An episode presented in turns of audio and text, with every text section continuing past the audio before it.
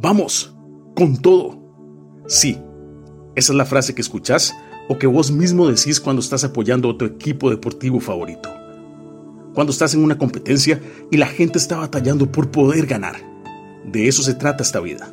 Vos y yo hemos enfrentado, estamos enfrentando y enfrentaremos batallas cada día de nuestra vida.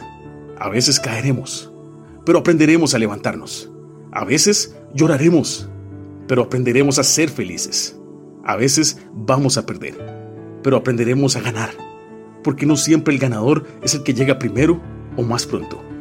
Es el que llega en el momento oportuno. Y normalmente le tomó tiempo, dolor y aprendizaje llegar hasta ahí.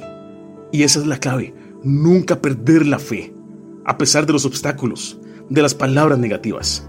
Porque sabes una cosa, hay alguien que hoy y todos los días cuida de vos con un amor incomparable, con la ternura más grande que existe, y lo hace sin esperar nada a cambio. Es solo porque Él es así de maravilloso. Y Él mismo intercede y ora por vos y por mí, para que no perdamos la batalla de la fe, cualquiera que sea. Sí, nuestro Señor Jesús hoy te levanta, te abraza y te dice, vamos, con todo, hijo, te amo. Por eso fue que no me rendí en el camino hacia la cruz, porque lo hice por vos. Cito las palabras en el Evangelio de Lucas que nuestro Señor Jesús le dijo a Pedro, su discípulo. Simón, Simón, Satanás ha pedido zarandear cada uno de ustedes como si fueran trigo.